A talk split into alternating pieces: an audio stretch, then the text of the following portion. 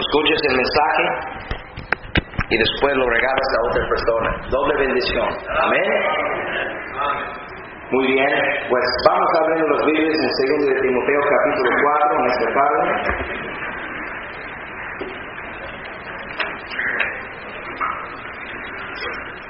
Segundo de Timoteo, capítulo 4.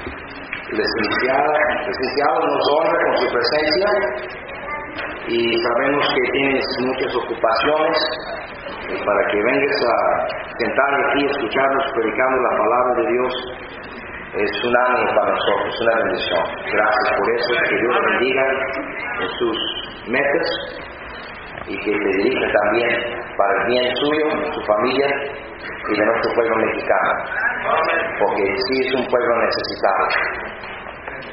Segundo de Timoteo, capítulo 4, versículo 1, sígueme solamente con su vista. Pablo escribiendo a su discípulo joven Timoteo, le dice, te encarezco delante de Dios y del Señor Jesucristo, que juzgará a los vivos y a los muertos en su manifestación y en su reino, que prediques la palabra, que es a tiempo y fuera de tiempo, redaguye, reprende, exhorta con toda paciencia y doctrina, porque vendrá tiempo cuando no sufrirán la sana doctrina, sino que teniendo comezón de oír, se amontonarán maestros conforme a sus propias concupiscencias, y apartarán de la verdad el, oído y se volverán a las fábulas. Pero tú, sé sobrio en todo, soporta las aflicciones, haz obra de evangelista, cumple su ministerio. Porque yo ya soy yo ya estoy para ser sacrificado y el tiempo de mi partida está cercano.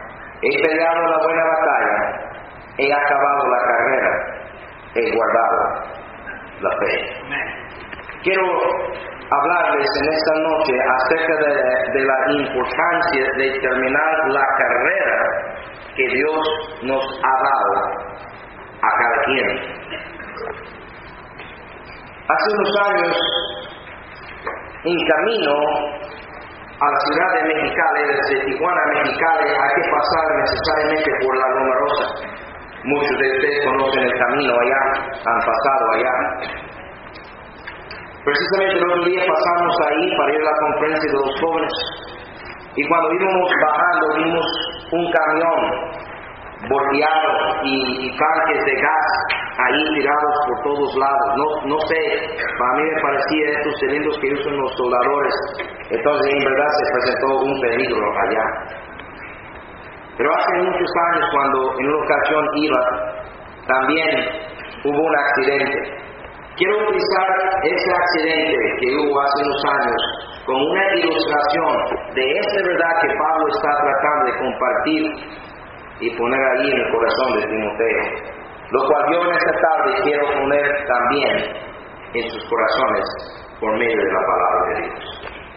Quiero hablarles en esta tarde sobre la última curva. Al destacar la historia se darán cuenta de qué se trata la última cura. Vamos a orar, Señor, te damos gracias una vez más por el privilegio que nos ha dado de estar aquí en esta tarde. Bendiga tu palabra y mi testimonio, sea para el bien de tus hijos y cada oyente aquí, Señor. Glorifíquete en medio nuestro. Nuestro mundo está necesitado urgentemente, nuestro México muy especial, de hombres y mujeres valientes que terminan sus carreras, que cumplen, Señor, sus carreras. Ayúdenos a cada quien a considerar esta verdad en esta noche en Cristo Jesús. Amén. El servicio cristiano es parecido a un camión que va llevando su carga también la vida es así. Yo iba a Mexicali con mi hijo, el segundo. Subimos a la Romarosa. Yo iba manejando con bastante precaución. Por supuesto, mi hijo estaba conmigo. Además, yo estaba en el carro también. Y hay que manejar con precaución las curvas son peligrosas, se puede distraer uno y en un descuido se puede salir de la carretera. Ahí bajando, cuando íbamos bajando, podíamos ver ahí los uh, barandales, ahí los obstáculos, ahí donde otros carros y camiones habían salido de la carretera, habían chocado. Bueno, íbamos ahí, pasando cada curva allí y con precaución, y llegamos hasta abajo. Un poco antes de la última curva, yo no sé cuántas curvas hay ahí bajando de la Roma Rosa, pero yo creo que han de estar cerca de 50 curvas. Íbamos acercarnos a la última curva y uno va con una anticipación porque sabe que después de esa curva es un tramo derecho de muchos kilómetros y ahí se puede ya abrir la velocidad y ir con tranquilidad. Poquito antes de la última curva, rebasé un camión de carga, uno de esos chicos, de esos tipos de sabritas. Lo rebasé ese camión y unos segundos después de, haberlo rebasado, pasé la última curva ahí bajando la rombrosa. En cuanto yo pasé la curva, yo escuché un tremendo ruido. Y cuando veo en mi espejo, el camión estaba volteado, estaba arrastrándose ahí en la carretera. Y ya yo en lo recto, entonces le pude ver en el espejo y yo vi cuando el, el camión se empacó con las piedras ahí del cerro. Y el polvo y las llantas y el escándalo y inmediatamente nos hicimos a un lado, nos paramos. Y así como iban bajando los carros detrás de ese camión, los carros iban parando ahí haciéndose un lado, ahí ya veían lo que había sucedido, ya estábamos en el teléfono llamando por ayuda y los carros estaban parando y la gente ya bajando, yendo allí a ver, ayudar al pobre chofer de ese camión. Yo quedé pensando en ese acontecimiento y me, me pareció muy interesante. Así hay muchos cristianos, así ha habido muchos cristianos y desafortunadamente habrá cristianos todavía así, que por un tiempo les va bien. Ese chofer había bajado hermanos desde arriba y había pasado las curvas más peligrosas, las más peligrosas son los que están arriba. Él salió de su casa con una meta, él tenía un destino, alguien, alguien, su jefe le había encargado, vete de aquí, vaya a tal parte y descarga allí. Probablemente carga de nuevo y vente de regreso. Yo no sé, pero él tenía un trabajo, él tenía un encargo, él tenía una responsabilidad y él sale de su casa con toda la buena intención de cumplir su deber.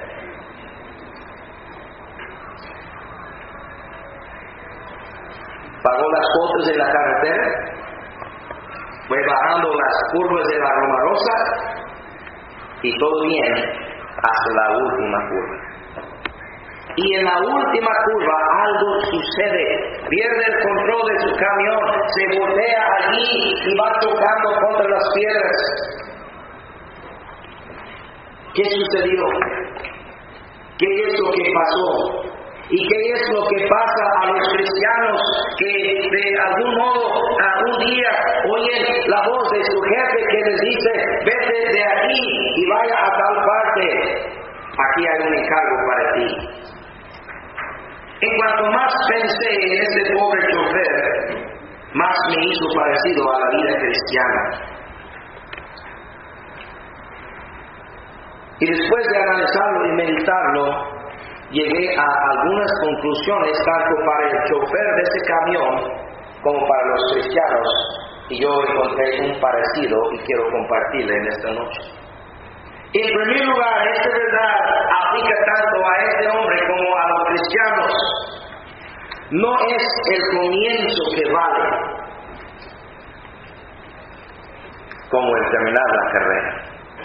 He peleado la buena batalla, he acabado la carrera.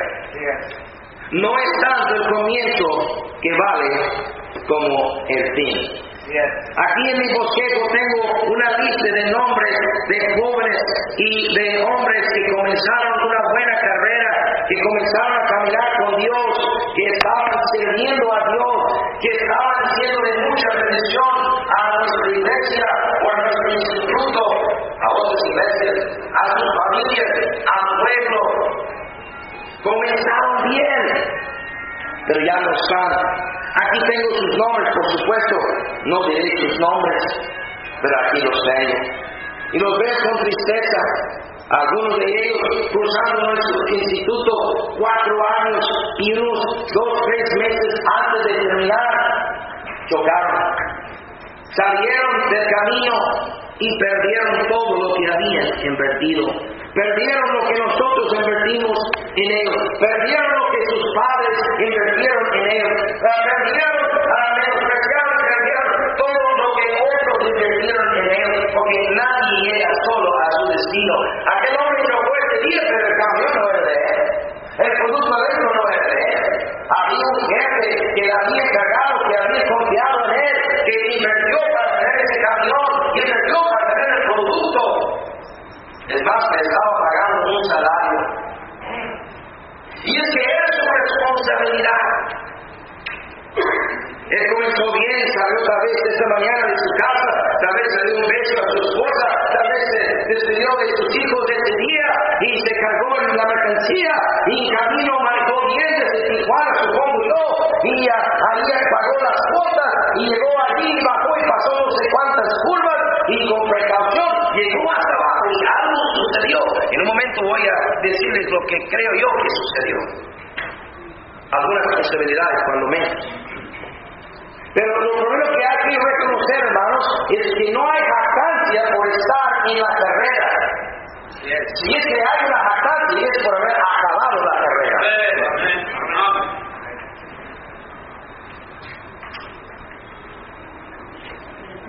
¿Qué es lo que sucede? ¿Por qué chocamos? Nadie comienza pensando en chocar. Me vino a la mente varias cosas. En Colosenses capítulo 3 aquí hay una verdad.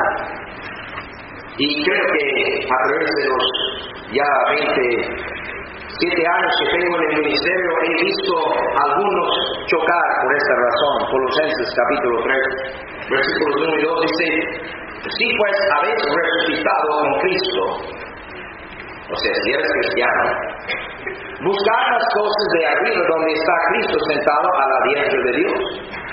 Versículo 2. Poner la mira en las cosas de arriba, no en las de la tierra.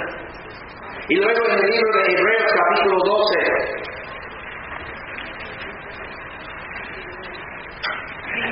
Versículo 2 dice, puestos los ojos en Jesús, el autor y consumidor de la fe, el cual por el gozo puesto delante de él sufrió la cruz, menospreciando el oprobio y se sentó a la diestra del trono de Dios. Puestos los ojos en Jesús. ¿Por qué chocamos? ¿Por qué chocó este hombre? Tal vez le sucedió a él lo que sucede a algunos cristianos. Vez le quitó la vista de la, de la carretera y de su carro y me echó la vista a mí. Iba pasando en un carrito, tenía un Pontiac Vive, parecido al Matrix. Un carro chiquito, ese carro eh, fácilmente toma las curvas eh, con buena velocidad, aunque yo venía tranquilo, estaba a bordo mi hijo. Pero puedes, por supuesto, un carro chiquito puede tomar las curvas muy diferente que un camión alto cargado de mercancía. ¿Está conmigo? Y cuando yo lo rebasé, a lo mejor él se quitó la vista de su camino. A lo mejor eh, volvió para verme a mí y yo lo rebasado y me estaba viendo a mí. A lo mejor se distrajo viéndome a mí. Dice la palabra de Dios, puesto los ojos en Jesús. Eh, si somos resucitados con Cristo, debemos de poner la vida en las cosas de arriba. Y a través de los casi 30 años en el ministerio, yo he visto a muchos hermanos tocar y quedarse afuera de la carrera, descalificados por poner su vista en alguien más. Incluyendo los mismos pastores. Corramos ese peligro de ver a alguien y amargarnos. Yo tengo mi carrera que correr. Entonces mi vista tiene que estar puesto en, en mi líder, en el que puso el ejemplo para mí, en el Señor Jesucristo. Allí está mi responsabilidad. Vemos a otros, ¿cuántos no han salido de una iglesia porque vieron un hermano o una hermana que falló en algún aspecto? O simplemente les cayó Hay otra posibilidad, Proverbios capítulo 16. ¿Qué más pudo haber sucedido? A lo mejor ese hombre quitó su vista del camino y me vio a mí. Dijo una vez mi papá había comprado un Mustang del año, pues vino a recogerme, mis padres eran divorciados y él vino a recogerme en su carro nuevo. Cuando llegó el carro, yo no sabía que era de él, lo vi y ay, ay, qué carro es tan bonito. Un Mustang, creo que como 78 por ahí. Carro deportivo muy bonito. Creo que hasta la fecha esos carros valen mucho me recogió y, y, nos fuimos y pasamos a una caseta ahí en la carretera, ahí cerca de Buffalo, Nueva York. Y atrás de nosotros llega un carro con tres muchachos y ve el carro de mi papá, el carro nuevo. Acá. Yo, siendo un niño de 10 años más o menos, eh, veo para atrás y son tres muchachos y mi papá se queda viendo el espejo y le dije, papá, te pegaron. Sí, hijo. ¿Y qué? No vas a hacer nada. Yo esperaba que bajara del carro a algo. No, ya estaba sentado con sus lentes para el sur y digo, no, yo creo que me vieron y se confundieron, pensaban que yo era un actor, una estrella.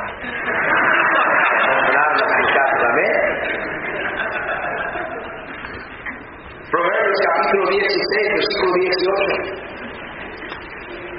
Antes del quebrantamiento es la soberbia y antes de la caída la altivez del espíritu.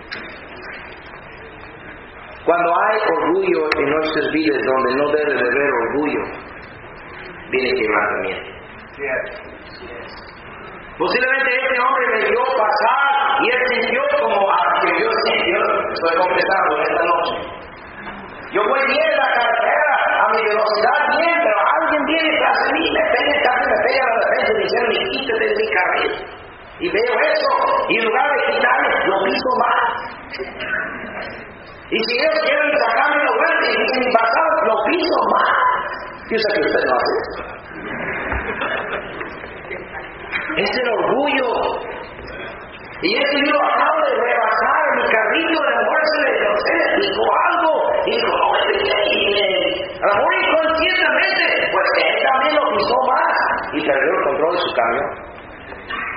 Los cristianos con el orgullo y yéndose al uno al otro y luego comparándose al uno al otro y luego sintiéndose más que al otro, chocamos. Porque antes del quebrantamiento viene la soberbia sentimos que somos alguien. Queridos hermanos, delante de Dios, nadie es nada. No somos nada. Es su gracia obrando en nosotros. Luego me vino a la mente otra posibilidad, Proverbios capítulo 6. Otra cosa que me sucede a mí también. Dice el versículo 10, Proverbios 6, 10 un poco de sueño, un poco de dormitar y cruzar por un poco las manos para, para reposo. Así vendrá tu necesidad como caminante y tu pobreza como hombre armado. El sueño. A lo mejor eh, allí arriba luchó para poder bajar ahí la montaña y ya ha bajando, a lo mejor allí por el movimiento del, camino está iba pegando el sueño. Y ya sabiendo que casi estaba frita, iba cerrando los ojos y de repente, cuando menos pensó, estaba fuera de la, de la carretera y estaba ya volteado y estaba chocando contra el cerro. ¿Le ha pegado sueños cuando andas manejando? Yo no sé, Pastor Gutiérrez, pero yo veo en nuestras iglesias que hay muchos cristianos que allí están en las barcas sentadas. Y a mí me parece que muchos ya tienen sueño. Digo, ¿dónde está la gente aunque hay algunos? Pero como ya no tienen energía, como ya no tienen ganas, como ya están cansados de ser cristianos y servir a Dios. Yo comencé en misionero con 34 años de edad. Ya quieren saber mi edad. De manera que lo digo. A lo mejor un poco de sueño le pegó a ese pobre. A lo mejor era un simple descuido. En la carretera hay muchos peligros y tenemos, por decirlo así, muchos enemigos. En la vida cristiana tenemos también muchos enemigos. Y hay un peligro muy importante que es el diablo. Y él es real. Y él nos quiere destruir. Y si no nos cuidamos, nos va a destruir, nos va a sacar de la carretera y nos vamos a chocar. La vida cristiana no se puede vivir descuidadamente. Ni la vida política. No se puede descuidar. Y el que vive su vida descuidadamente entra en el cristianismo y sigue viviendo así descuidadamente. Y es una fórmula para la destrucción y la ruina. No, tenemos que ser diligentes, tenemos que pensar, tenemos que analizar, tenemos que estudiar, tenemos que pensar qué vamos a hacer y por qué y cuál será el resultado de nuestras acciones y lo que decimos. No podemos ir nomás a la va. Mucha gente vive así a va, ni saben qué van a comer mañana, si van a comer mañana, se levantan y van a la tiendita, allí en la privada, allí en la esquinita, y compran una tapete, una coca y medio kilo de tortilla. Y así viven.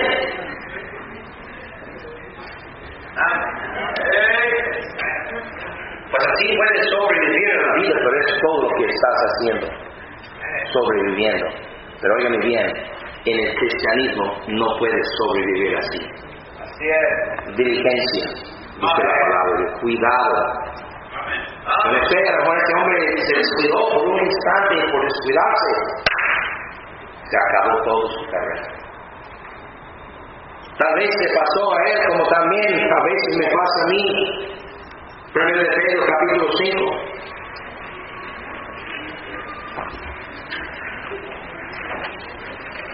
¿Por qué chocamos? Primero de Pedro capítulo 5. A veces vemos a otros cuando no debemos, a veces es el orgullo, a veces es el sueño, a veces es un descuido. Y en 1 de Pedro capítulo 5, versículo 8, sed sobrios y velad porque vuestro adversario el diablo como un león rugiente anda alrededor buscando a quien devorar. Nos olvidamos del peligro. Allí en la bajada de la Rosa hay letreros y hay luces pasando y hay monitores de su velocidad. Y todo eso es para recordarte. Ahorita fuimos aquí a, a, a comer a mediodía y, y vi un aquí enfrente de la entrada del pueblo ya que ahí, no sé cómo se llama, un carro todo chocado, quemado, no sé, lo robaron, lo dejaron ahí destripado.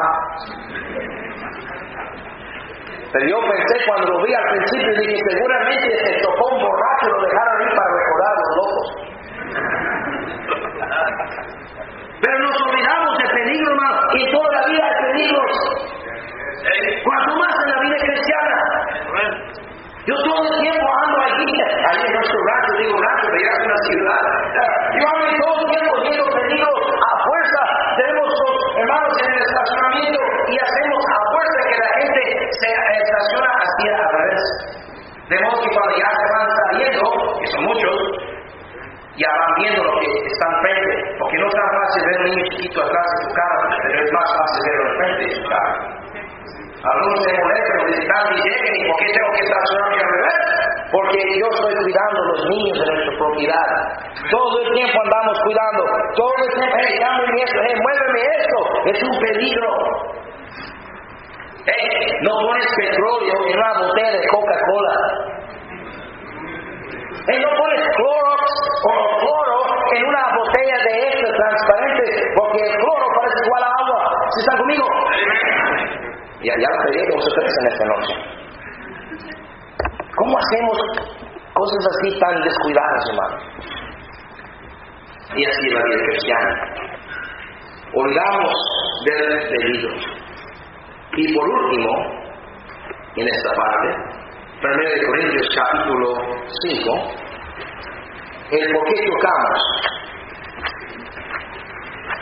1 Corintios capítulo 5. Y en el versículo 6 dice la palabra de Dios que no es buena vuestra jactancia. ¿No sabéis que un poco de levadura le ayuda a toda la masa? ¿Sabe, queridos hermanos, que cuando salimos un poco del camino nos peligramos mucho? Él sí sabe que saliendo del pavimento, lo que está afuera del pavimento es la vía. Y las llantas pueden perder la tracción allí en la gravía. Y más si estás en una curva y tus llantas pegan la gravía como si fuera agua, de repente se patina, se van bailando allí y pierdes el control y se puede voltear tu carro. A lo mejor este amigo venía, no sé, en ese entonces no había textos, entonces no estaba texteando, pero a lo mejor venía viendo su teléfono o, otra cosa, estaba descuidando, olvidando del peligro, a lo mejor también viéndome a mí, a lo mejor también queriendo echarle un poquito más a la gasolina y cuando menos pienses salió un poquito de la carretera. Hermano, no te sabes ni poquito. Porque ahí es donde chocan muchos. Nada más sale un poquito. Nada más una. Nada más poquito. Bueno, en realidad yo no sé por qué este hombre chocó. Y en realidad yo no soy juez y ni quiero jugar el papel de juez. Apenas puedo con el papel de pastor. Pero yo sé que muchos cristianos han chocado. Ahora déjenme decirles cómo no chocar. Lucas capítulo 17. ¿Cómo no chocar? Ese es el consejo que necesito. Yo creo que este de lo que les voy a dar aplica a, toda, a todas las áreas de nuestras vidas. Tanto espirituales como morales, como familiares, todos los sentidos. ¿Cómo no terminar en un desastre? Lucas 17 y versículo 32, mira lo que dice Cristo. Nada más esto dijo, acordaos de la esposa, perdón, acordaos de la mujer de Lot. ¿Cuántos saben la historia de Lot? Levanten su mano. Que se convirtió en estatua de sal. ¿Fue desobediente? Algunos dicen, no, es una fábula. Acuérdense, dijo Cristo, de la mujer de Lot. ¿Saben cómo podemos no chocar, queridos hermanos? Recordándonos de otros que ya han chocado. Cuando yo estaba en la prepa, y para los que están jugando, yo vengo de la, del estado de Nueva York, no de la ciudad, son dos mundos diferentes, es como decir Obregón y Chicagoland. Casi mismo. Yo vengo del estado muy pegado a Canadá, Río Niagara, ciudad de Buffalo, las cataratas de Niagara se veían de mi casa. La prepa donde yo asistí tenía más de 2.000 estudiantes. En un fin de semana, cuatro alumnos de la escuela, yo conocí a los cuatro, ninguno de ellos eran amigos íntimos míos, pero sí los conocí.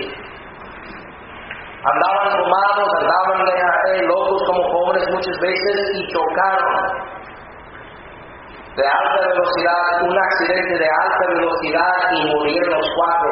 Y era un carro convertible, esos del techo que se quita. En ese entonces se pudo hacer eso, hoy en día pienso que no lo podían hacerlo, pero obtuvieron permiso el director de la escuela o el principal de la escuela, el administrador, y trajeron el carro, hermanos, y lo pusieron exactamente en medio de la glorieta, donde todos los autobuses llegaban y bajaban los alumnos, y había un, asta ahí de la bandera, y ahí pegaron el carro, pegado al asta, todo destapado, se veía la sangre, se veía botes de cerveza, estaba terrible, y en esta parte de la escuela, cuando iba caminando uno ahí en el pasillo, en toda la pared era vidrio, de modo que todos los alumnos iban a la escuela pasaban ahí y viendo afuera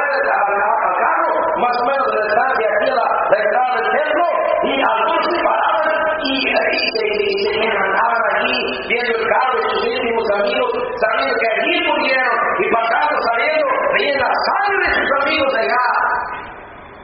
Y eso lo hizo el director para recordarnos del peligro que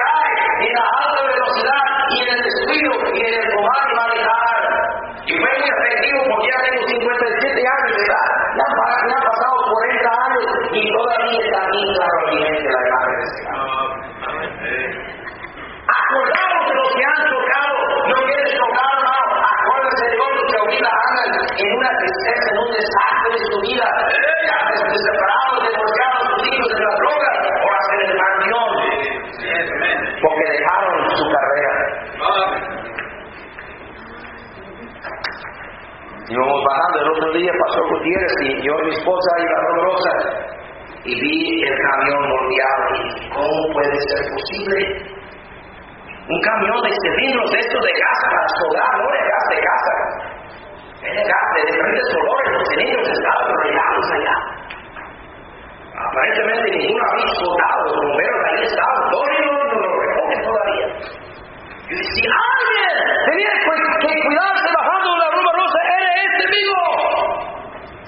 Si alguien tenía que sobrecuidarse, era él, por el cargamento que traía. Y es él que encontramos volteado ya. ¿Está conmigo? Acuérdate de los que han tocado. En segundo lugar, nunca vamos solos, aunque el chofer de ese camión iba solo. Yo no iba solo. Estaba conmigo mi amado hijo. El que le dicen el brother, el, el AJ, el Akelé, por eso le dicen el brother AJ, porque no pueden pronunciar su nombre hebreo, Akelé. Venga conmigo. Pero se mira con mucha precaución. Pero yo confieso, cuando voy solo, a lo mejor sí lo suelto un poquito más. Pero va conmigo mi hijo, mi esposa, o otra persona. Yo voy tranquilo porque tengo una mayor responsabilidad con ellos. Mire, hermanos, cuando chocamos en las cosas espirituales, nunca solos. Siempre alguien nos está viendo. Siempre alguien más va a sufrir. Ese pobre hombre chocó ese día. Gracias a Dios no estaba su mujer, no estaban sus hijos, pero tenía en la casa una mamá o un papá, o, sus ah, hermanos, o sus hijos, o su mujer, y todos ellos sufrieron. No es solo tu vida que está afectada, es las vidas de muchas personas. Acuérdate de tus pasajeros. Filipenses capítulo 3. Y ahora sí voy acercando la terminación. Filipenses capítulo 3.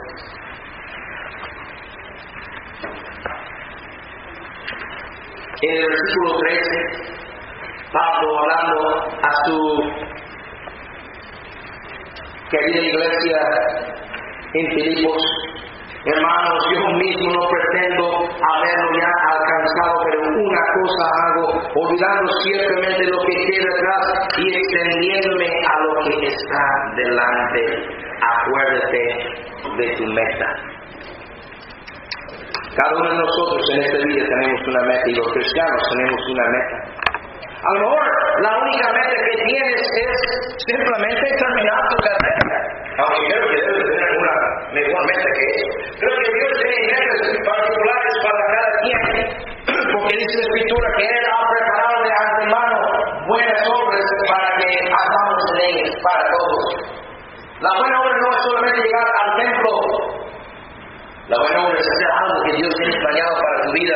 No es ser pastor para todos, no es ser músico para todos, no es ser ah, rico y dar dinero a veces para todos, pero todos tenemos una responsabilidad. Tú tienes una meta particular para ti. Acuérdate de tu meta. Ese hombre salió de su casa y él tenía una meta. Él quería llegar allí, pero por un descuido, por ver a otro, o por el orgullo, o por salir poquito del camino.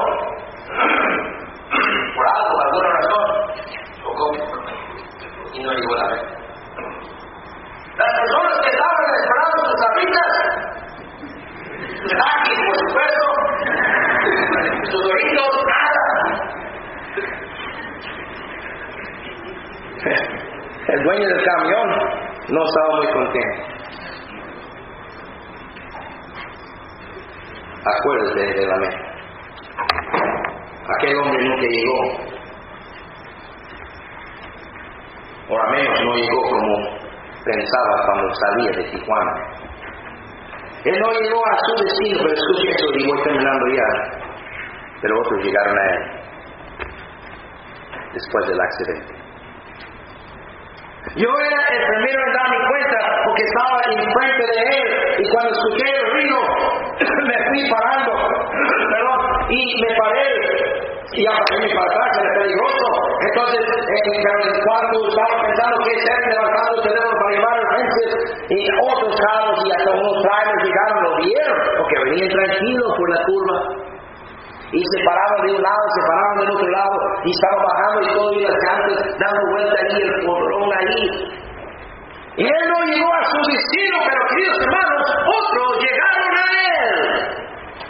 Muchas personas están para ayudarnos cuando no hemos llegado a nuestro destino, cuando hemos chocado. Hoy en esta noche si te encuentres a un lado de la carretera, si te encuentres con tu vida volteada, si te encuentres fracasado, hay personas en esta noche que te quieren ayudar. Aquí estamos para ayudarte. Aunque tienes la culpa por haber chocado, nosotros te queremos ya no importa la razón por la cual te encuentres volteado, simplemente queremos ayudarte. La Cruz Roja Espiritual está aquí en esta noche. El Señor Jesucristo. ¿Por qué no aceptas esta ayuda? Vamos a orar. Vamos a entenderlo y vamos. Yo no sé la situación de su vida, querido oyente.